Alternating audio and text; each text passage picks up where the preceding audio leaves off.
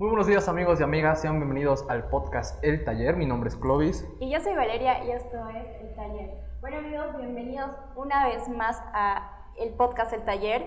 Y tenemos una invitada de otro rubro, que es la directora del Banco de Alimentos de Bolivia, que es Nicole Guerrero. Nicole, bienvenida. Danos eh, un saludito a toda la gente que nos está escuchando y nos está viendo, por favor. Claro que sí, buenos días a todos. Eh, muchas gracias a las personas que nos acompañan y gracias al podcast El Taller por la invitación y por este espacio, con muchísimo gusto. Genial. Ya para ir comenzando, les vamos contando rápidamente. Nicole no solamente es una persona admirable, sino es una persona de 25 años. Ella ya es titulada, licenciada en Administración de Empresas y obviamente el día de hoy ya es directora general del Banco de Alimentos de Bolivia. Es decir, una trayectoria juvenil, pero que obviamente hay que destacarla. Porque, y con 25 años. 25, o sea, no es fácil, 23 no. Estamos en el proceso. Pero para que ya se vayan enterando cómo fue su trayectoria, Nicole, cuenta a todos cómo ha sido tu trayectoria desde, como nos dices, desde la universidad, cómo ha sido el proceso y todo. Claro que sí, les cuento. Eh, bueno, yo estudié en Univalle. Em, siempre, me, siempre tuve cierta afinidad por los proyectos sociales, también los proyectos empresariales. La verdad es que ambos, ambos me encantan y son muy parte de, de mi vida. Entonces, bueno, en el tercer año de, de la U, que ya es hace como unos cinco años, eh, bueno, yo fundé eh, la Sociedad de Estudiantes Líderes Univalle, SOE, y fue, fue súper super lindo, fue mi primer proyecto, fue así la primera idea que realmente desarrollé, estructuré, conformé un equipo y como que la lancé. Eh, fue una, una, experiencia tremenda.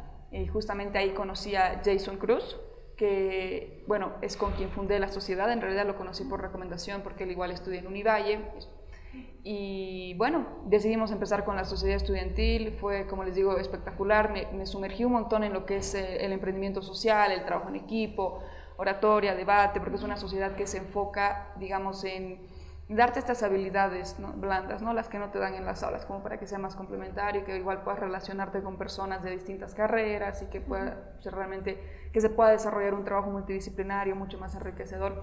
Entonces, estuvimos en eso y bueno, ahí escuché el concepto de banco de alimentos, justamente de un docente que llegó a Univalle eh, de La Plata y me comentó que bueno, él eh, trabajaba en el Banco de Alimentos de La Plata, entonces empecé a buscar, eh, a investigar un montón sobre el concepto porque me llamó la atención desde el inicio el, nombre y bueno, no sé cómo, cómo, cómo me contó lo que hacía.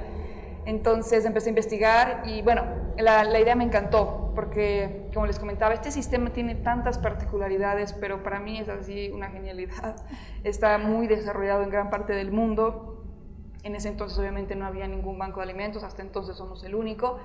Así que bueno, nos juntamos con, con Jason y le, compartí la idea y dijimos, bueno, ok, ¿qué tal si ahora llevamos así nuestro, nuestro impacto un poco más fuera de la universidad y que ya realmente pueda pueda ayudar a muchas más personas, porque ya nos habíamos identificado ¿no? con, el, con esta parte, con todo el rubro eh, social. Entonces, ok, conformamos un equipo eh, de la universidad, justamente de la sociedad estudiantil. Salió un equipo fundador que lo lideramos Jason y yo, y es así hasta el momento.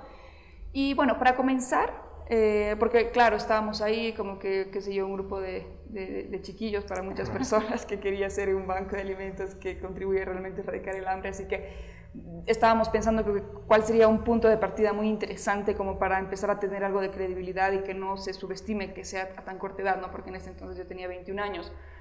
Así que bueno, decidimos comenzar con investigaciones para realmente justificar la necesidad de este sistema en el país. Eh, un banco de alimentos nace cuando hay dos factores que vemos en un mismo lugar. Por un lado está el tema del hambre y por otro lado está el tema del desperdicio de alimento en buen estado.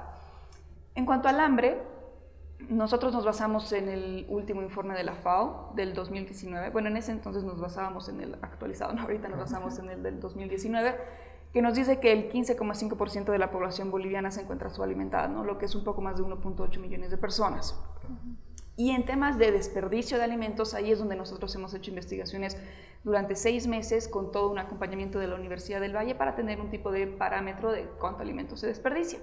Así que al concluir estos seis meses, bueno, eh, tuvimos, obtuvimos, obtuvimos, el dato de que alrededor de 1.800 toneladas de alimento en perfecto estado se desperdician todos los días y únicamente en la región metropolitana de Cochabamba, ¿no? lo que serían los principales eh, seis municipios. Así que es un montón, ¿no? Realmente es como que hay muchas personas que no lo creen o que me dicen, hey, pero acá hay tantas personas con hambre, ¿cómo es que se desperdicia? y sí puede haber hambre en algunos sectores, pero hay otros. Nosotros, por ejemplo, recolectamos desde los agricultores, los principales centros de abasto como el mercado campesino, las empresas más grandes. O sea, hay, en muchos otros sectores sí se está desperdiciando todos los días y por distintas razones, ¿no? Desde eh, equipos logísticos, que el alimento es altamente perecedero, en fin, son obviamente muchos factores, pero el tema es que la cantidad de desperdicio que, se, que la cantidad de alimento que se desperdicia en Bolivia es así... alarmante. Enorme. Claro. Sí, sí. Así que bueno, ya con esos datos dijimos, ok, creo que sí, ya tenemos algo como más justificado para hacer un banco de alimentos. Empezamos a empaparnos mucho más. Nos contactamos con GFN, que es la Red Global de Bancos de Alimentos, por sus siglas en inglés, que es Global Food Banking Network. Y claro, lo interesante es que es una, es una asociación, una, una institución que afilia a todos los bancos de alimentos del mundo que cumplen ciertos estándares, ¿no? Entonces, te hacen todo un acompañamiento porque el objetivo que tienen es que justamente hayan más bancos de alimentos. Entonces, te hacen todo un acompañamiento para que vos puedas obtener el know-how, aunque sean los primeros pasos, ¿no? Y bueno, en realidad ellos nos hacen un acompañamiento desde hace cuatro años, ¿no? Así semanal, mensual, es como una relación súper cercana con full capacitaciones, contactos con otros bancos de alimentos que están, qué sé yo, en mi cargo para ver cómo están haciendo y hay toda una interacción en todo el, en lo que es la comunidad de los directores de bancos de alimentos, así que fue espectacular. Eso nos ayudó muchísimo, realmente tener la mentoría de alguien que ya sabe, creo que eso fue espectacular. Y bueno, empezamos a empaparnos más, a desarrollar el sistema, a ponerlo todo eh, por escrito y bueno, finalmente un día decidimos así dar el primer paso, ¿no? Después de toda una preparación, realmente solo queda ese día donde dices, ok, doy el primer paso. Y claro, lo interesante fue que realmente ese día uno, digamos, que es, ha sido el 7 de julio del 2018, literalmente hemos comenzado así con nada, ¿no? Éramos 10 changos, cada uno se había pagado una polera de 80 pesos, yo tenía mi auto, cada uno tenía sus autos, tenía unas cajas de cartón que, que tengo de otro negocio. Y bueno, dijimos, vamos al mercado a hacer una recolección y vemos, y vemos qué, tal resulta. y así. Y en el momento, eh, como dices, changos de 21 que recién están saliendo, bueno, que seguían en la universidad, ¿ha habido el momento donde no han creído en su proyecto? Si otras personas te refieres. Sí, por supuesto, desde el inicio tal cual es como que, bueno, los changos, muchos no creían que iba a ser algo constante, tal vez iba a ser como más pasajero mientras dure la universidad, entonces sí, sí ha habido mucho de eso al inicio. Otro, otros no, por supuesto, otras empresas desde de, el inicio sí o caseritas. Pero es todo un proceso realmente poder ganarse la confianza, no tanto de una caserita como de una empresa, es decir, eh, toma su tiempo, que realmente confíen en nosotros. Por ejemplo, hablando del, sector de, las caseritas, eh, nosotros atendemos el mercado campesino principalmente, ¿no? Entonces, cuando las caseritas tienen alimento que ya no van a vender, pero que está en buen estado y ya quieren deshacerse, nos llaman y nosotros recogemos y así trabajamos juntos y ellas entienden de que no tienen que desecharlo y que alguien más le va a dar un buen uso, ¿no? Eh, y aparte tenemos días fijos de colectas, entonces Ahora en un día se puede recolectar, no sé, 5, 6, 7 toneladas. Eso tomó su tiempo. Al inicio, por ejemplo, esta primera colecta que les cuento, claro, estábamos chochos porque habíamos recolectado 87 kilos, espectacular.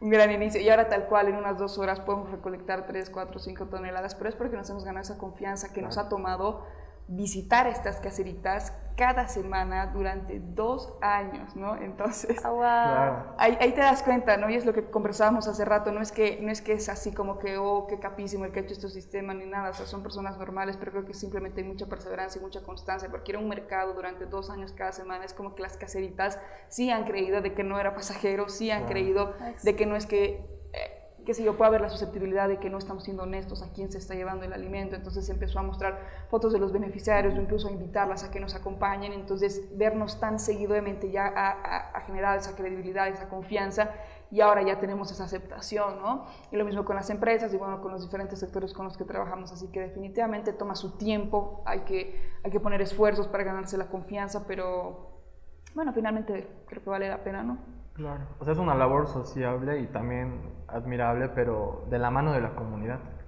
Y creo que eso, está, eso es bastante importante. Pero uno de los puntos igual que dentro de todo el trabajo que hacen también es la parte de cómo asumes tú el liderazgo también de esto, ¿no? Que creo que también tiene que haber sido un reto, porque manejas a un grupo de personas, eh, hay una gestión absoluta de todo esto, ¿no es cierto? Como te digo, este trabajo con la comunidad. ¿Cómo afrontas tú a tan corta edad este nivel de liderazgo? Eh, sí, bueno, digamos que ya tengo algo de experiencia, tampoco diría mucha, digamos, pero ya, ya hay algo de experiencia. Y Habrá algo que he aprendido en todo este tiempo con respecto a eso de afrontar, digamos, tanta responsabilidad, porque en algunos, ahí sí hay algunos momentos en los que sí me abrumo un poco y digo, bueno, hago esto mal, ¿qué pasa? Y esto, y es como que... Entonces ahí asumes, y asumes tanta responsabilidad, pero bueno, creo que lo que, lo que me queda, digamos, es simplemente continuar y, darlo todo, disfrutarlo lo más que se pueda, digamos, y que no realmente o sea, sí hay momentos en los que me puede invadir un poco de ese miedo de que he asumido esta responsabilidad y qué sé yo, ya no he vuelto atrás, o, o de que realmente, es que hay, hay, ratos donde te encuentras en aprietos, ¿no? Viene una crisis, eh, en fin, y hay ratos donde genera mucho estrés estar, estar a cargo. Pero, pero creo que es importante siempre, no sé, recordar por qué lo has comenzado, saber de que no puedes dejar de hacer algo porque te da miedo, creo que realmente como una regla para mi vida si algo me da miedo, bueno, sí sí tengo que hacerlo, no hay de otra.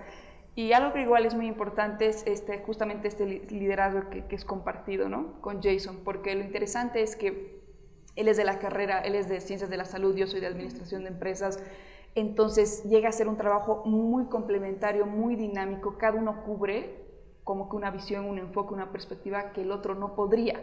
Entonces creo que eso es igual, es, es un, un, fundamento, o sea, es, es, clave, ¿no? Lo que en una empresa sería tu socio, realmente con quién te apoyas. Entonces eso sí es como que hace que el, el liderazgo en sí sea mucho más... Eh, llevadero, como les digo, él por ejemplo como es del área de ciencias de la salud con una vocación más de servicio, eh, y directa atención, entonces se encarga, por ejemplo, de la población beneficiaria, de la parte de investigación, yo me encargo más de la parte de las alianzas, de realmente desarrollar un sistema y hacer una gestión, planificación. Entonces, como digo, son realmente, es, es, como muy complementario, ¿no?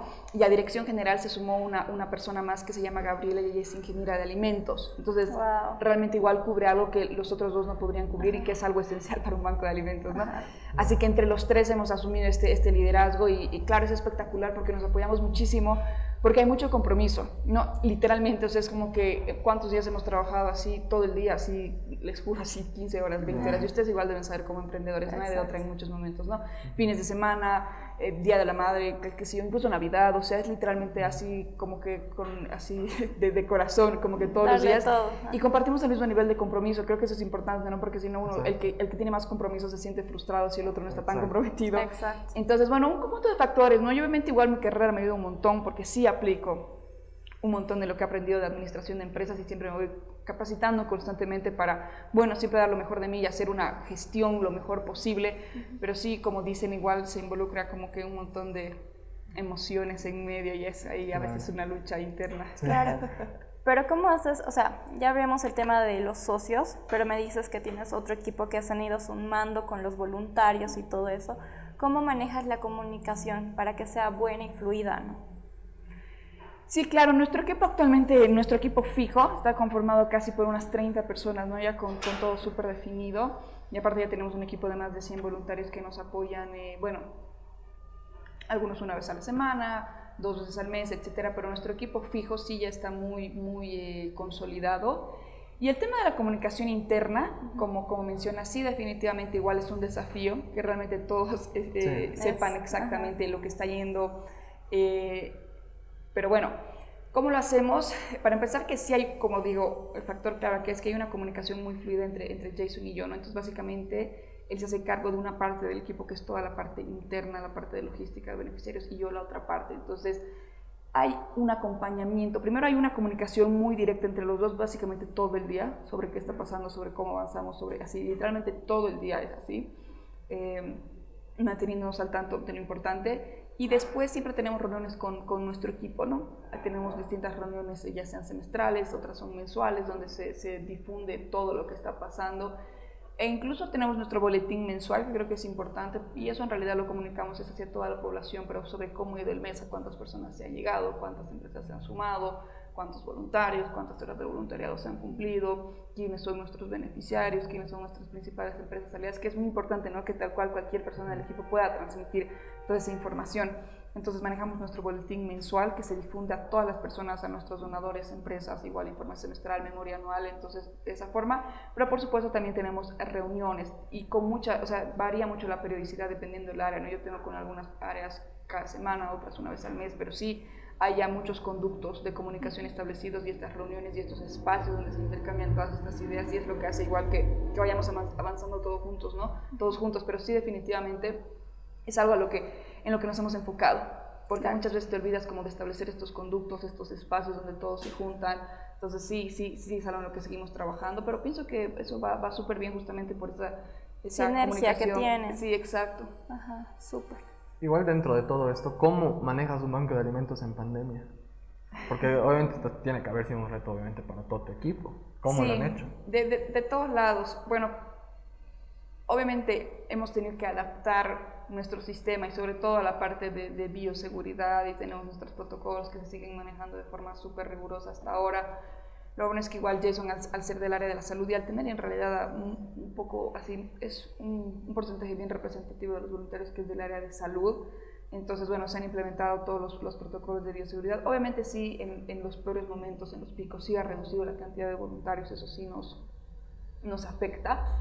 Y bueno, hemos tenido que adaptarnos de distintas formas. Ahí, por ejemplo, han nacido algunos turnos nocturnos que se hacen porque el alimento muchas veces ya llega tan, eh, tan maduro que ya hay que, qué sé yo, mm, cortarlo. Muchas veces hace con la papaya, no se la pela, se la corta, se la embolsa y se la congela para que dure un poco más. Ese tipo de cosas, ¿no? Entonces, por ejemplo, a raíz de la pandemia han surgido los turnos nocturnos cuando hay que hacer ya, eh, o sea, cuando hay que eh, seleccionar, clasificar mucho alimento y no hay tal vez muchas manos, entonces hacemos el turno nocturno, luego todo lo que es de, de full eh, bioseguridad, que es en todo momento que se aplica hasta ahora, incluso a la hora de, almuerzo, entre todos somos como que súper estrictos con eso.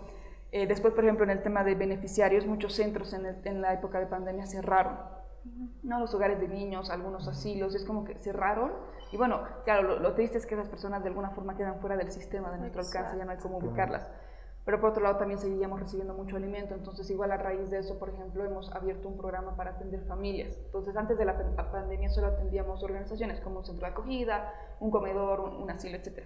Después de la pandemia eh, hemos empezado a atender a familias porque igual hemos visto una necesidad muy grande y que igual, eh, bueno, en algunos sentidos puede ser más, como más fácil ubicarlos, ¿no? porque como les digo, los centros directamente cerraron así seis meses y ya no había, digamos, por un tiempo a quién repartir, porque no es solo repartir, es como que se hace una firma eh, de, una carta de entendimiento, se les da capacitaciones, es todo un acompañamiento, no es solo dar el alimento y chao, nos vamos, porque la idea es que sea constante, la idea es que sean siempre nuestros mismos beneficiarios y que solo se aumenten, pero que los primeros nunca se los deje de atender. Y es la idea, ¿no? Que realmente sea lo constante. Por eso, evaluar la población beneficiaria, que ellos quieran ajustarse un poco a nosotros, por igual trabajar con un banco de alimentos, tienes que adaptarte en algunas cosas, nosotros en otra. Entonces, no es, no es que se agarra una población beneficiaria de un día para otro. Pero gracias a eso hemos, atendido, hemos empezado a atender familias y atendemos a, un montón de, de la zona sur, gracias, gracias a la pandemia y bueno, de esa forma tal cual hemos ido ajustando cada procedimiento, ya sea con los voluntarios, todo el tema de bioseguridad, con los centros, de, con la población beneficiaria, ahora hacemos el tema de las familias. Eh, con las caseritas, eh, bueno, ha habido épocas donde era súper alto, otras más bajo. Igual nos hemos tenido que ir adaptando a ese momento, hemos visto nuevas estrategias para recolectar alimentos, nuevas estrategias para acercarnos a, a las empresas.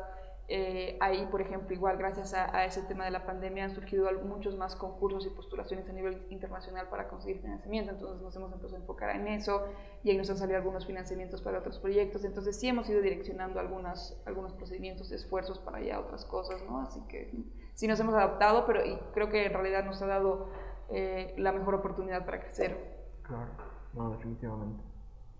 Luego, eh, creo que también hay que ver algunos factores, como estamos hablando de manipulación de alimentos, dentro de todo tu equipo, ¿cómo, cómo has podido disponer eso? Porque estamos hablando, como te digo, manipulación de alimentos. Creo que es muy diferente al manejar tu capital humano, qué sé yo, digamos. Sí, justamente por eso sí tenemos un equipo de ingenieros de alimentos que, que se hacen cargo, ¿no? Y igual está Gaby, como nos comenté, que es de dirección, eh, parte de dirección general que es ingeniera de alimentos. Entonces sí, obviamente es igual toda una cuestión, ¿no? Eh, hemos recibido igual en, a los, en los inicios capacitaciones de IBNORCA, eh, Univalle igual siempre hemos hecho su acompañamiento para establecer estos procedimientos, la red global de bancos de alimentos, lo propio, los mínimos estándares que se tienen que cumplir. Entonces igual hemos ido trabajando en eso, es algo que igual siempre es, bueno, continuo, ¿no? Pero eso, eso, como tenemos el apoyo de la Universidad del Valle, hay bastantes ingenieros de alimentos que, que están ahí que nos, dan, nos van dando este soporte, ¿no? Y definitivamente es algo que sí, que, es para considerar en un banco de, alimentos, ¿no? Claro, ¿no? se valora bastante igual. Súper. ¿Y cómo ha sido el tema de, o sea, hablamos de un mercado que han, han iniciado y qué diferentes mercados han ido abarcando? Especifica algo así. Ah, los mercados Primero de los, ajá, exacto. Tienes el mercado de la Pampa y los demás. ¿Solamente van a, a esa o, o cuáles más abarcan? En este momento estamos viendo principalmente al mercado campesino, al mercado Santa Bárbara, a mercados mayoristas, ¿no? Al mercado de La Pampa en algún momento igual, pero esos son los principales. Y ahora también se han empezado a visitar provincias, ¿no? Como Punata, por ejemplo, este, y, bueno, varios lugares para rescatar, sobre todo hortalizas hortalizas y verduras, ¿no? Entonces igual hemos hecho ese trabajo ya con los agricultores, incluso en algunas ocasiones ya se ha cosechado, porque igual hay un montón que se desperdicia, ¿no? Pero en el tema de mercados, principalmente estamos con el mercado campesino y el mercado Santa Bárbara. Y algo que, bueno, que sí ha crecido bastante este año es el tema de las empresas, ¿no? Y ahora estamos trabajando con las empresas más grandes como PIL, Unilever, este, Nestlé, Pares Avícolas, Frutal, entonces ya igual son un montón de empresas que han podido entender este concepto, ¿no? De destinar tu producto no conforme a través de una forma segura con el medio ambiente, responsable, este, que contribuye al bienestar. Entonces sí se ha podido, igual toma su tiempo, a una casería tiene que hacer que cambie algunos hábitos, a la empresa que cambie algunas políticas, entonces sí toma su tiempo, pero creo que si finalmente se muestran los beneficios que cada sector tiene y la población en conjunto, es cuando, bueno, sí están un poco más dispuestos a hacer estos cambios y finalmente, y finalmente sucede, ¿no? Sí, y eso igual ha sido un súper desafío. Claro pero creo que igual como mencionas, has trabajado con, los, con actores empresariales bastante grandes. ¿Cuál tú consideras que ha sido el aporte más grande que te están dando? Fuera de todo, porque sabemos que el sector empresarial a veces es, creo que es de los más participativos, pero también creo que te exige cierta rúbrica, por así decirlo. ¿Y cómo se han aperturado ustedes también? Sí, tal cual ha sido un desafío toda esa parte de acercamiento a empresas, ¿no? Yo directamente, yo que digamos directamente mi cargo es que se encarga de eso sí ha sido un desafío. en, un, inicio sí ha habido un montón de, rechazos. Eh, felizmente nunca se fue el entusiasmo. Bueno, siguen habiendo rechazos. Eh, creo que es algo súper normal, pero ha sido para mí en particular, como digo, porque yo me encargo directamente de eso, ha sido un desafío tal cual ir a mostrar este sistema. O sea, para empezar, cuando iba, obviamente, ahora dices banco de alimentos y aunque sea ya te suena un poco, ¿no? En ese entonces era como que hacía una palabra, hacía un concepto tan nuevo, entonces tomarse la molestia realmente de explicar ah, con tanto detalle y cómo se les garantiza, por ejemplo, a las empresas de que su alimento esté en buenas manos, de que va a ser consumido de forma óptima. Entonces realmente ha sido todo un proceso, ¿no? Primero de ir dándonos cuenta qué exigían las empresas, porque al principio no estás tan seguro, y cómo simplemente aceptar, qué sé yo, que te hayan dicho que no y agarrar la retroalimentación y ver qué puedes implementar para mejorar tu sistema y para que pueda darles esa confianza. Entonces, así hemos estado como en un proceso de mejora continua, ¿no? Bastante largo y que sigue, como digo, realmente sigue. Pero ya en un punto, obviamente, después de bastante experiencia, de haber, qué sé yo, visitado varias empresas, no sé, por más unas 30, ya empecé a ubicar qué, qué, es lo que están buscando para adaptarlo el sistema a eso, cuáles son sus principales inquietudes, por, por qué una te dice que no, por qué una te dice que sí. Entonces, bueno, ya el año pasado el año pasado, digamos, desde abril más o menos ya fue mucho más interesante la aceptación, igual gracias al tema de la pandemia, ¿no? o yo realmente digo que nos ha dado una oportunidad de mostrar cuán importantes son estos sistemas en esta sociedad, porque esa época de la pandemia se han unido un montón de empresas, hemos llevado alimento a un poco más de 200 mil personas a nivel nacional, porque ahí agarramos algunas fundaciones aliadas en Santa Cruz, en La Paz, en Tarija, en Albeni, por ejemplo, hemos llevado 40 toneladas de alimento, un equipo nuestro ha ido a repartir como que a varios lugares igual súper alejados de la ciudad. Entonces ha habido una, un apoyo de, no sé, eran casi 130 empresas el año pasado y eso, como digo, nos ha dado esta oportunidad de visibilizarnos. Y ya a partir de eso, bueno, ya hay varias que se han sumado justamente a, destinar su producto no conforme de forma regular a través de, de, nosotros, ¿no? A partir de esa oportunidad que nos ha dado la pandemia. Pero bueno, fue tal cual una experiencia tremenda porque qué sé yo, antes estábamos repartiendo 10 toneladas al mes y de un día al otro así teníamos que repartir literalmente 150 toneladas al mes. Es como que de un mes al otro era como que así 15 veces más. Y es como que dijimos, ok, agarramos la oportunidad y nos rompemos, pero demostramos que sí podemos y nos da el pie como para crecer mucho más o pierdes tu oportunidad finalmente, ¿no? Hemos decidido tomar la oportunidad Obviamente ha sido una sacada, pero así terrible, de que yo, les digo, despertaba, que sé yo, 6 de la mañana y hasta las 2 de la mañana no paraba de trabajar, es más, me subía a mi almuerzo y ahí almorzaba en 5 minutos, porque de estar distribuyendo 10 toneladas a 150 mil así de un día para el otro y no tener tiempo para para armar un sistema, es como que solo implicaba que tenías que dedicarle muchas horas, un mes, digamos, estaba así, un poco más, porque tenía que hablar con todas las empresas y el equipo lo mismo, lo propio, distribuyendo tanta, o sea, tanta tanto volumen comparado con lo que era hace dos días, o sea, ha sido un proceso, ¿no? Pero hemos decidido tomar la, la, oportunidad, digamos, y eso nos ha abierto la puerta muchísimo, o sea, de ahí ya hemos ido con un montón de empresas que, como les digo, ya se han sumado de forma, de forma regular y ya estamos trabajando con las más grandes, ¿no? Como Pili, como Unilever, etcétera, así que definitivamente ha sido como que un súper empujón que nos ha dado la pandemia y ha permitido que, que, que, este crecimiento suceda. No, increíble. no, increíble. Sí, no, totalmente admirable al final de cuentas. Bien, nos vamos yo creo que a un break. Listo. Super chicas, nos vamos a un break, pero sin antes agradecer a Art House, que le estamos, nos han prestado los ambientes hermosos que van a ver a continuación. Sí chicos, no se pierdan, están todos en el espacio publicitario de nuestras redes, igual en el podcast lo van a poder ver. Eh, bueno, ya no sé, no hay mucho que decir de Art House, creo que el lugar es muy bonito, creo que desborda arte por donde lo veas, así que vengan, disfruten porque la verdad tienen unas pizzas que hemos podido disfrutar con el equipo y son las mejores. Así que amigos, ya volvemos.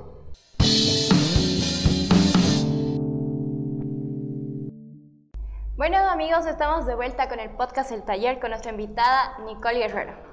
Así es amigos, continuamos aquí en Art House y continuamos compartiendo junto a Nicole, quien es la directora del Banco de Alimentos de Bolivia. Y nada, bueno, seguimos eh, un poco, eh, ¿cómo decirlo?, emocionados por todo lo que nos has, estado, nos has estado contando. Creo que, como decimos, la labor que hace el Banco de Alimentos es absolutamente admirable. Y sobre todo creo que la manera en cómo han estado gestionando todo este tiempo. Pero ahora ya vámonos a una segunda parte. La segunda parte tenemos la primera dinámica, que es el trabajo con el bol. ¿Qué es lo que hacemos? Tú vas a sacar del bol uno de los tópicos que nosotros manejamos y ese va a ser el tema que ahora vamos a ir, onda, vamos a ir ondando, ¿no? Dentro de todo lo que tú sabes, desde tu perspectiva, obviamente, ¿no? Así que por favor, date el gusto. ok. A ver qué sale. Egoísmo. Puta. Súper. A ver, tu tema, ¿no? Creo que eh, cuando estamos haciendo, bueno, normalmente dicen que en el mercado cochabambino somos muy egoístas, es decir, que no nos gusta que alguien surja. Y muchas personas es como que agarran y dicen como no te voy a ayudar porque no quiero que surjas, ¿no? ¿Alguna vez te ha pasado eso como la gente ha sido tajante y egoísta con, con lo que haces? ¿O has visto alguna situación así? Mm, Sí, sí ubico la situación a la, que, a la que te refieres, ¿no? Como que mejor que no surjan porque así yo surjo más. Exacto. Eh, directamente así, pienso que no, que no, que no es algo que, que haya vivido, al menos, no, creo que siempre alguien que, que, nos ha dicho que no, no sé cuál sería la intención de la persona, pero yo realmente lo he tomado mucho más por el lado de que, ok, objetivamente, cuál es el feedback de aquí, que aprendo y vamos, ¿no? Como que... Y tal vez algunos amigos, bueno, amigos, conocidos, tal vez cuando les has contado no creían en eso. De que no creían algunas personas, sí. No, no diría tanto por egoísmo, tal vez un poco más porque, bueno, es una idea muy nueva y realmente te cabe la duda si alguien puede iniciar algo tan nuevo, ¿no? Eh, sí, sí, sé que algunas personas cercanas han pensado eso, pero realmente de mis seres queridos sí he recibido muchísimo apoyo desde el inicio. Es más, yo sabía que algunos igual decían, pucha, ¿será que es posible hacer eso? Pero igual nunca dejaban de darme, pero todo su apoyo así, súper incondicional. Y la verdad es que sí me siento muy agradecida porque tengo, siento que tengo, o estoy rodeada de muchas personas que a quienes les gusta el proyecto, que están apoyando eh, constantemente, así que creo que, creo que directamente no, no, no he vivido una, una, situación así, como les digo, y si tal vez fue así, realmente solo me lo tomo de qué, aprendo de aquí y, continúo, ¿no? No lo identificaste, digamos. Sí. Pero quizá ya yéndonos quizá al lado de la incredulidad, porque creo que como nos mencionamos hace unos instantes, 21 eh, años empezando el Banco de Alimentos de Bolivia y sí había como, eres una chiquilla, digamos, que creo que siempre es el típico comentario que creo que buscan siempre subestimar tu trabajo, que creo que eso nos pasa a todos. Sí, eso sí definitivamente, ¿no? Tal cual es eso, como que subestiman y creen que, que, tal vez es la, tendencia de algunos jóvenes ahora, como siempre, pero digo, o sea, qué sé yo, de cosas más pasajeras, como que de un rato acá, un rato acá, qué sé yo.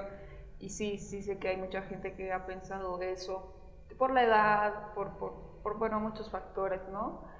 Eh, pero bueno, sí, sí, creo que ha habido igual mucha gente que me ha dicho, hey, no pensé que iba a ser así, así que qué bueno, qué bueno que, que, siga siendo, como que, que, también se ha sorprendido a, a bastante gente, ¿no? Después de, de, dos, tres años y que seguimos y pucha más comprometidos que nunca. Pero sí, definitivamente, eh, definitivamente eso de subestimar a los jóvenes así, changuitos que están iniciando, pienso que sí se da, sí se da bastante. Creo que es un error garrafal igual, ¿no? ¿Perdón? Es un error garrafal al final de cuentas. Sí, no, o sea, creo que finalmente, en general, tener un juicio ante una persona sin siquiera conocer y solo juzgar por, por su edad o por cualquier otra cosa externa, creo que siempre es un error, ¿no? Como que siempre hay que dar un chance más para ver realmente cómo, cómo lo hace, eh, las verdaderas intenciones, algo. es que creo que de ahí parte el tema de creer en ti mismo porque digamos, si alguien viene y no cree en, en, tu proyecto, no hay problema, yo creo en eso y tengo, como tú dices, agarraste y sabes lo que estás haciendo, investigaste con todo tu equipo y todo, y no hay una persona que te diga como que no se puede, porque tú sabes que se puede. Y creo que eso le falta a muchas personas, ¿no? Creer realmente en lo que hacen para que nadie más los mueva y se caigan, ¿no? Sí, totalmente de acuerdo con eso y es tal cual, porque digamos a mí nadie me va a convencer de que no es el mejor sistema para erradicar el hambre. Para mí es el mejor sistema que, que puede existir, digamos, y a mí nadie me va a quitar eso de la cabeza porque lo he vivido, eh, incluso porque los datos nos, muestran, y a mí me gusta mucho basarme en datos porque siento que igual te vas a hacer algo más real, ¿no?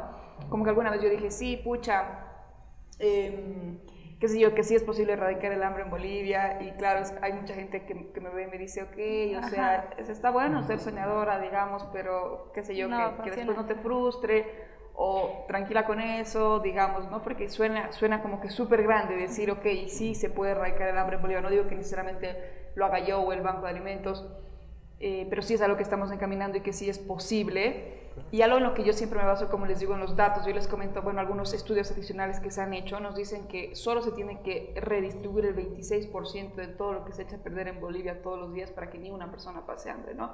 Entonces los datos, simplemente hay más que sí creo en mi idea porque pucha, soy muy capa o porque pucha, es muy linda mi idea, qué sé yo, los datos nos muestran que sí es así, o sea, si solo tienes que redistribuir el 26% para que no haya hambre, ese alimento ya se está echando a perder. Obviamente sí hay un desafío, identificar cada foco, establecer una logística para recuperarlo a tiempo, luego distribuirlo de forma segura, obviamente implica, no digo que sea algo sencillo, pero es algo que ya estamos haciendo y hemos dado los primeros pasos y es algo que sí es posible. Por eso igual a lo que nosotros siempre decimos es que no es necesario invertir en la producción de más alimento para que deje de haber hambre, solo se tiene que invertir en el desarrollo de estos sistemas logísticos que recuperen el alimento antes de que se desperdicie porque hay demasiado, ¿no? Y hablando de Bolivia en particular, yo pienso que y, claro, también soy así súper patriota de que ama Bolivia porque digo, Bolivia es, es, un país que nos proporciona tantos recursos y, y, lo más saludable, así frutas, verduras, etcétera, lo tenemos acá. Y eso es lo que se produce y se desperdicia en toneladas. Entonces es como que ya tenemos todo lo necesario para que deje de haber hambre, ¿no? Por un, lado, ahora como digo, faltan estos sistemas para eh, eh, captar, eh, recuperar y redistribuir, pero eso es pues 10.000 veces más eficiente que producir alimento, ¿no? Entonces sí hay una, una solución ahí que está súper interesante, sí hay todo ese desperdicio y yo me baso en eso. Y no digo que sea posiblemente en 5 años, probablemente en 50, 60 años si se implementan los esfuerzos correctos eh, con un buen plazo como que ahorita. Pero todo ese alimento sí se desperdicia y es como les digo que, me encanta basarme en datos porque es lo que nos dicen y, nadie me va a decir lo contrario, digamos, porque son los datos y es en lo que yo creo y es a lo que le dedico todo mi tiempo y lo que me gusta transmitir de que sí es posible erradicar el hambre y que cada uno se puede sumar para hacer, digamos, su pequeño aporte, pero finalmente de que sí es, es posible, ¿no? Y es lo que tú dices, de que hay que tener confianza en tu idea y, sustentarte en todo lo que haces, ¿no? Claro cuentas con respaldo, Pero bueno, al final de cuentas creo que el Banco de Alimentos ya es una plataforma, Y esa es la intención. Y creo que el trabajo que ustedes desarrollen y vayan ejecutando se va a potenciar. Y creo que simple, a simple vista, pero para cualquiera que, que lo vemos desde afuera, es, es también un foco de esperanza de cómo se maneja eso que tú dices. Es muy bonito igual que menciones lo patriota que eres, porque creo que también eso es importante. Creo que hay mucha gente que se olvida del factor, creo que ya fuera del típico lema de Bolivia es lo mejor, creo que sí tenemos que, que tomárnoslo en serio, ¿no? Porque es tu hogar, tienes que darle y tienes que devolverle lo que haces, ¿no? Al final de cuentas. Y creo que el Banco de Alimentos lo está haciendo. Pero también dentro de esto que hablábamos hace unos instantes fuera de cámaras, era eh, el factor eh, de cómo te puede afectar cuando estás en, en, ese, en el campo, como decíamos, ¿no? Nos contabas hace unos instantes una historia de una niña y todos esos detalles, cómo también tú afinizas con esas historias. ¿Cuál crees que es el, de los mayores retos para tu equipo cuando van a estas comunidades y también ven las precarias situaciones de otras familias, de otros hogares bolivianos? Sí, definitivamente es, es un desafío al que nos enfrentamos todos los días, ¿no? Porque es que hay tantas personas necesitadas. Cuando sales de tu burbuja, digamos, de, donde has crecido en el cole, todo así muy bonito, muy bonito, y sales, a mí me ha tocado salir recién, digamos, con el banco de alimentos, y ves la otra parte de, de tu ciudad, eh, por ejemplo, bueno, en más de una ocasión me ha tocado como recorrer la zona sur y claro, es como si fuera otra ciudad u otro país, es como que está tan separado, es como si hay así una pared y acá nadie se habla con él de este lado y todos viven de forma distinta y todo lo hacen de forma distinta y claro, es como que salir y te das cuenta aparte que es tan grande esa otra parte y que y tal cual, como dicen, es como hay tanta necesidad. Y por un lado, sí, o sea, es como que te, te, llega, ¿no? Por un lado, y es como que te puede llegar a afectar, pienso, cómo hay esas situaciones y tienes tantas ganas de ayudar, pero bueno, tampoco puedes ayudar así a todas las personas en todos los aspectos. Nos enfocamos en el tema del hambre y es lo que estamos haciendo y enfocamos nuestros esfuerzos, pero sí es un desafío por un lado. Y por otro lado, creo que también hay muchas historias que motivan muchas historias que nos siguen inspirando, digamos, como, qué sé yo, el otro día nos manda una directora de un hogar, hey, sí, pucha, qué lindo, miren a los niños comiendo, y, nos mandan una foto y los niños tenían un letrero que decía, gracias, Banco de Alimentos, y así, súper tiernos. Em, y lo mismo con familias, como puedes ver la, alegría de los niños cuando reciben los alimentos. Incluso hemos empezado a destinar un montón de alimentos que ya no puede ser consumido por, por digamos, un niño. Eh, etcétera, por, por, personas a llevarlo a refugios de animales. Entonces igual nos mandan, sí, aquí están, qué sé yo, 100 perritos comiendo lo que les hemos dado. Entonces es como que igual te inspira, ¿no? Como que tú sabes que lo que estás haciendo está contribuyendo, que estás poniendo tu granito de arena, que estás del lado de las personas que actúan, ¿no? Porque yo siempre pienso que hay dos, los que se quejan un montón y finalmente no hacen nada y solo hacen cosas que que los beneficia a sí mismos, pero se siguen quejando de que, qué sé yo, por qué tal no ayuda a tal o por qué hay esta situación, pero no hacen nada. Y después hay los que ya no se quejan y simplemente actúan y generan un pequeño impacto desde donde están.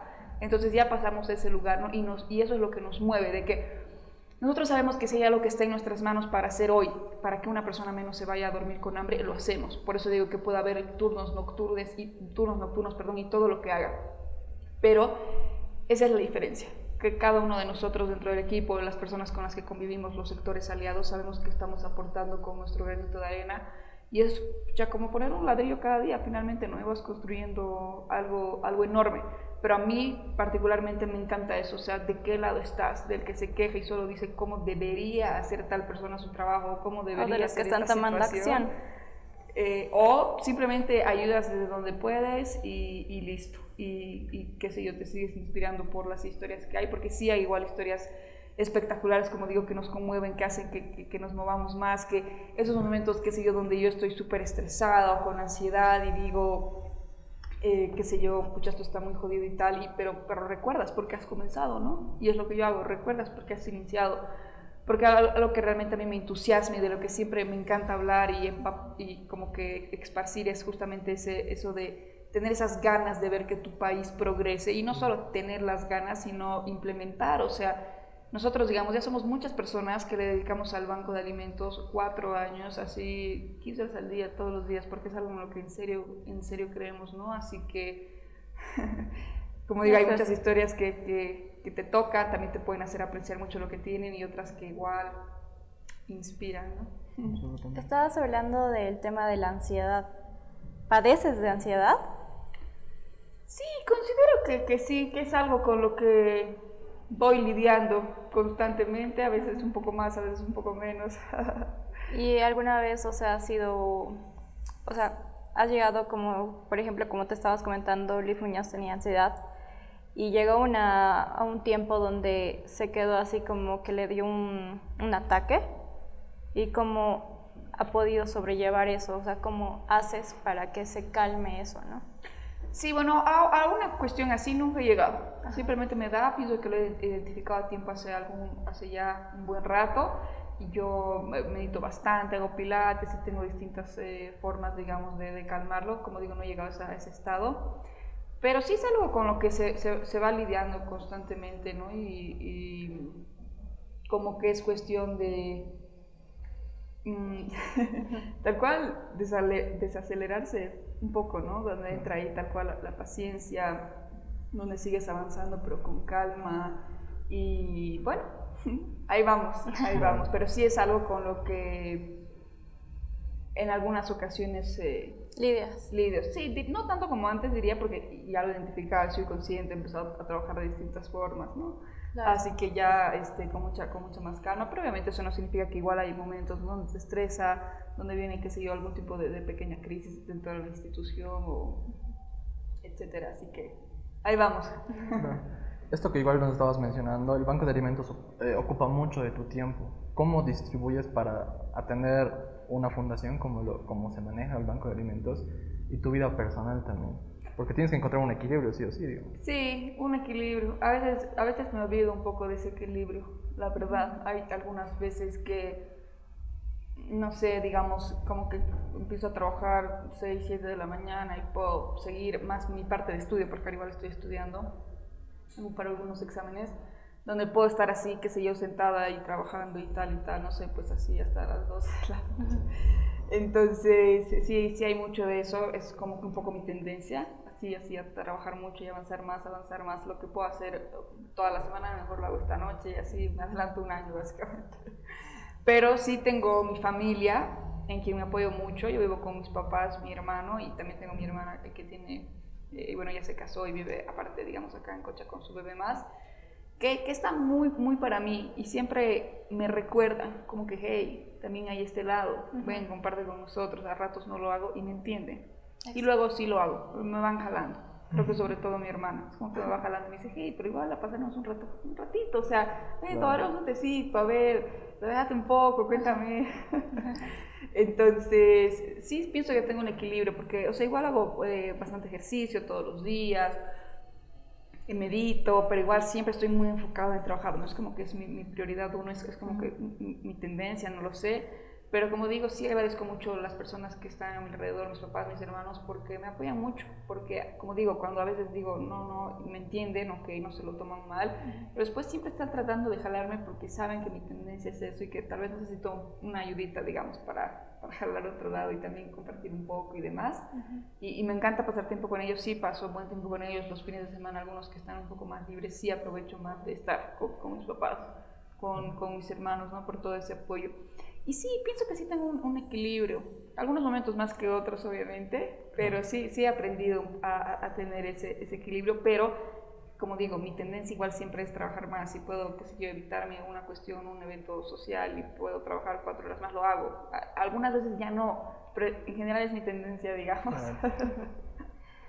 y ¿Nos puedes dar algún consejo que se te haya quedado, que te hayan dicho, ya sea alguien así súper famoso, tus papás?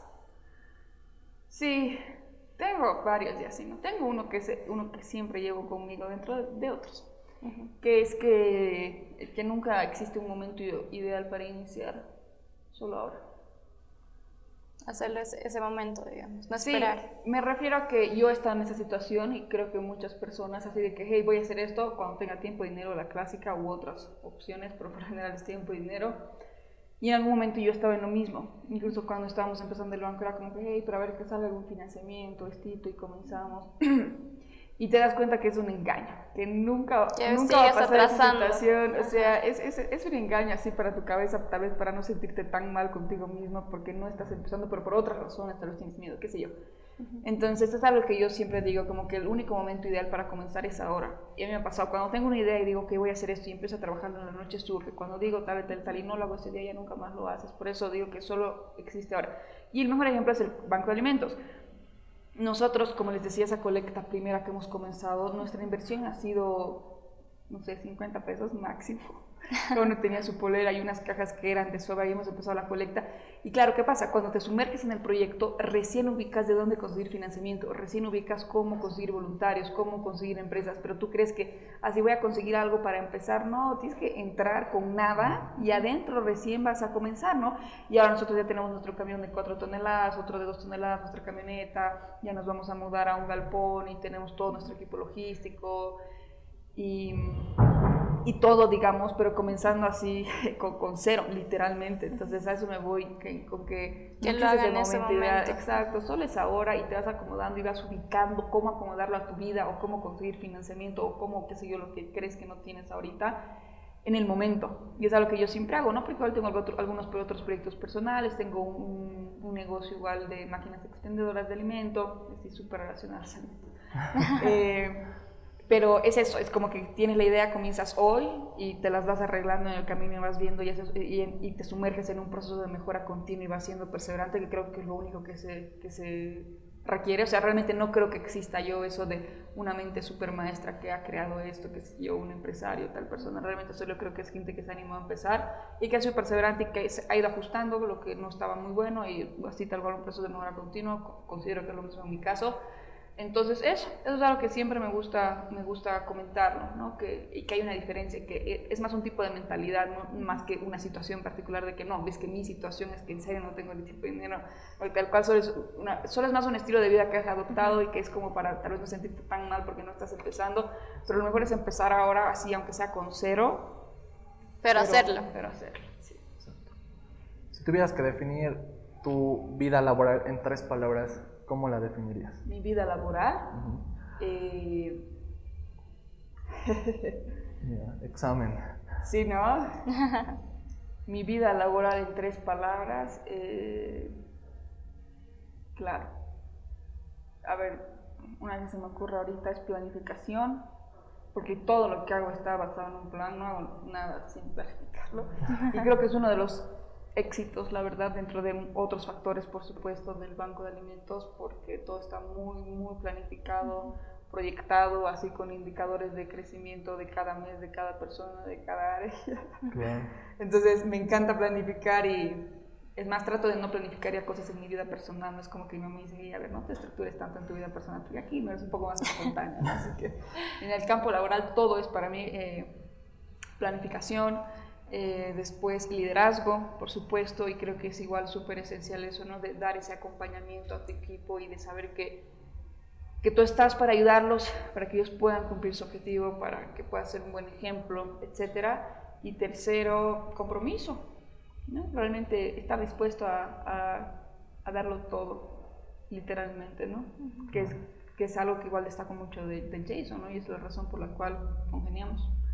Creo que serían esas tres palabras. Excelente. Ya para ir cerrando y antes de, irnos a la dinámica, eh, para toda la gente que nos está mirando, creo que sería muy valioso que puedas darles un consejo. Para todos aquellos emprendedores o jóvenes que como tú en su momento también te dijeron, eh, chiquillo, ¿qué estás haciendo?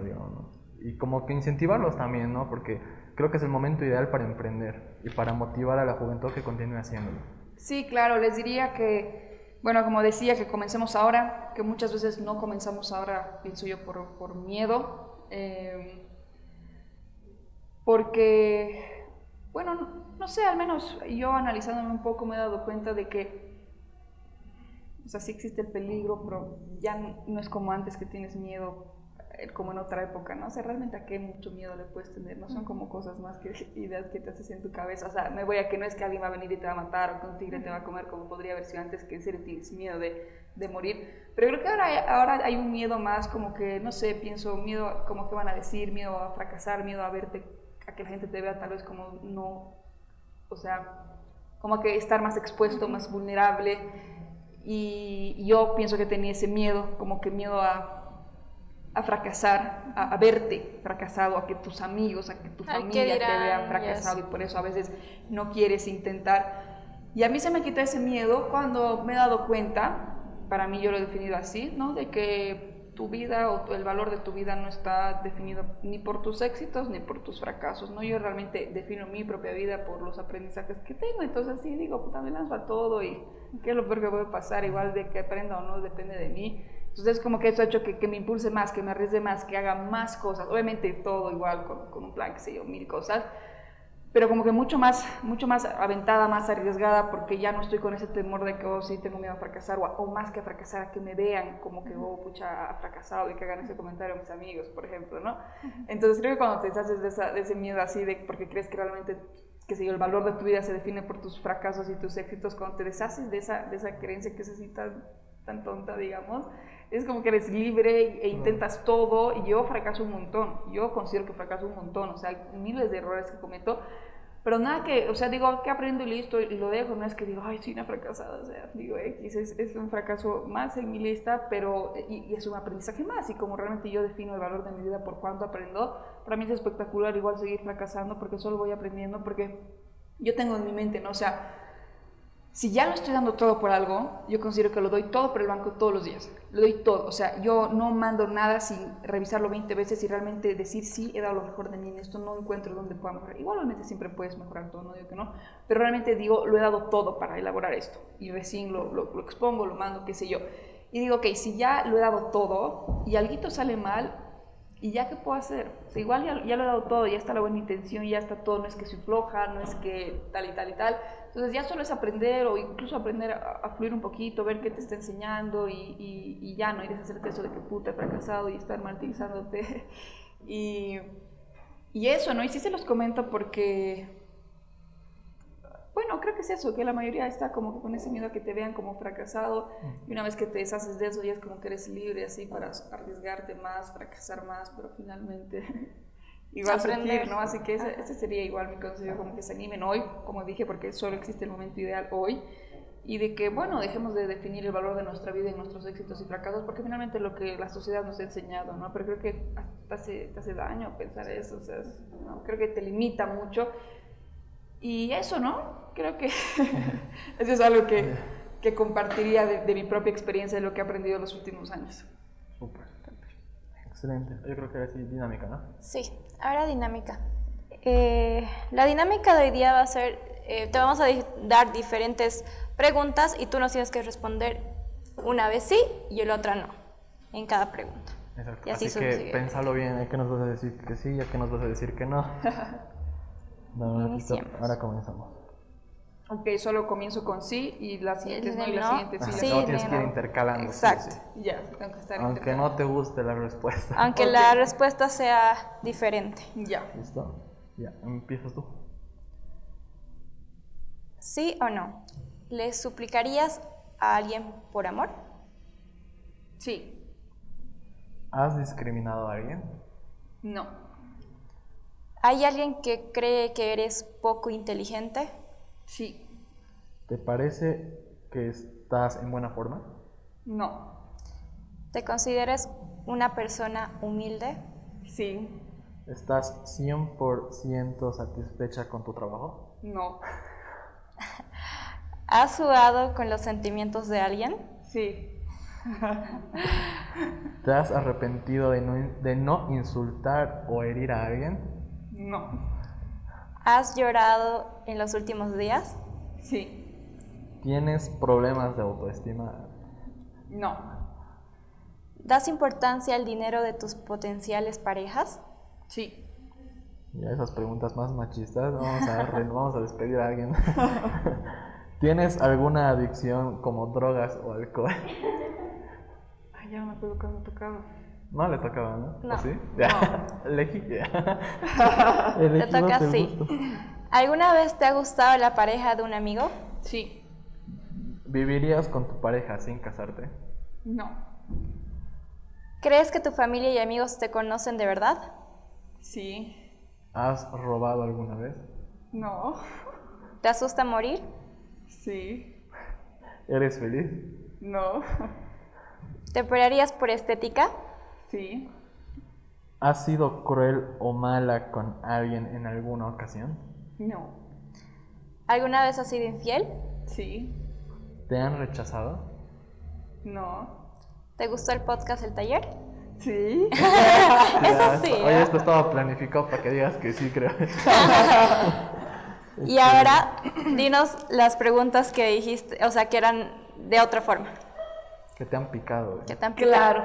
Eh, obviamente esa de ¿te gusta tu trabajo? No, era algo similar, ¿no? Ajá. Sí, sí, sí. Sí, esa, claro, dije, no, nada que ver, porque sí, me encanta mi trabajo. Eh, ¿Has sido infiel? Has dicho que sí. ah, dije que sí, ¿no? Ajá. Ah, sí, no, no fui así. Por si algo me está viendo así, no, currículum. No, no. Ay, ay, ay, no, buenísimo. ¿Alguna otra que te haya picado? Igual, de, de, de ser feliz, dije no. Y pienso que no, pienso que sí. eh, soy feliz. Excelente. Ah, excelente. Y No, después han habido varias que sí he respondido. Me toca responder lo que hubiera respondido. En Excelente. realidad, varias. Sí, creo que sí, te ha Sí. tocado Sí, esta. sí, sí, no. Has, has pensado bien tu primera respuesta. Ajá. Esa, esa sí es la Ya, ¿no? otra vez, ¿eh? La ratita muda. Listo, creo que nos vamos. Bueno chicos, la verdad un gusto de estar acá en Art House. La verdad tenemos unos ambientes increíbles. Creo que todos los que se vengan acá van a ver otro panorama. Además que toda su comida es deliciosa y además, ¿qué decir? Sus pizzas, que es de otro mundo, Así literal. es, amigo. Literalmente es la casa del arte, tal cual, su nombre lo dice. La verdad que creo que hemos tenido la oportunidad de disfrutar tanto en ambientes, tanto en el servicio, porque es, es inmejorable. Pero a ver, contanos, Ni, ¿cómo? ¿Qué tal? ¿Qué te ha parecido? Bueno, el rato que he entrado sí me llamó mucho la atención eh, cómo está decorado y todo, pero espectacular, o sea, realmente te, te sumerge en, en, en- en- el arte mundo. y en otro mundo, exacto, así que el lugar me encanta, así que es así arte por todo lado y, la comida, así, por supuesto, espectacular, el lugar muy acogedor, así, con su jardín, así, bello, me encanta. Excelente. Así es, amigos, así que ya saben, visiten Art House, está en la Hualparrimachi, es servicio inmejorable, ¿qué les podemos decir? Pero bueno, ya nos vamos. Antes de, de despedirnos, eh, Nicole, por favor, despídete, agrega tus redes sociales del Banco de Alimentos, todos aquellos detalles que quieras eh, dar a conocer, aprovecha tu cámara y adelante. Claro que sí, gracias a los que nos están viendo. Eh, bueno, nos pueden encontrar como Banco de Alimentos de Bolivia en Facebook, banco de alimentos.bo en Instagram. Eh, las personas que quieran sumarse, tenemos nuestro programa de voluntariado para los que quieran colaborar con su tiempo, tenemos nuestro programa Semillas que consiste en donar 35 bolivianos al mes y con, eso- con eso nosotros ali- alimentamos a un niño más. Así que tenemos estos dos programas para todas las personas que quieran ay- ayu- ayudar, contribuir con su granito de arena para erradicar el hambre en Bolivia. Así que gracias chicos, muchísimas gracias a- por este espacio, por esta eh, linda experiencia. La verdad es que igual me la pasé muy bien, un gustazo conocerlos y bueno, hasta, hasta otra oportunidad. Excelente. Bueno, Nic- Nicole, la verdad, gracias por todo lo que nos has dicho, todo el conocimiento que tienes y todos los consejos que ella tuvo, ¿no? Como creo que se me queda de este podcast que no esperen que las cosas se, se sumen más, sino que háganlo ese momento. Porque muchos agarramos y esperamos mucho. Esperamos en que, ah, es que tiene que faltar esto, es que tenemos que hacer esto, es que no hay dinero, es que no sé qué. Pero son excusas, son excusas que te pones tú mismo para quedarte ahí y no hacer nada. Así que creo que literalmente los que están escuchando, quédense con eso, háganlo ahora. Y bueno, gracias por todo, la verdad, gracias por coincidir, por estar en este espacio tan bonito que es Art House, así que hasta otra ocasión. Así amigos, nos vamos, pero no como siempre tenemos que despedirnos de nuestras grandes manos principales que son Brenda Ávila. Axel Rodríguez. Nada, por su compromiso y por su amistad y obviamente a todo el equipo de jóvenes que siempre nos acompañan acá en Dirmar, quienes son los responsables de este producto que es el taller. Amigos, mi nombre es Clovis. Y esto es El Taller.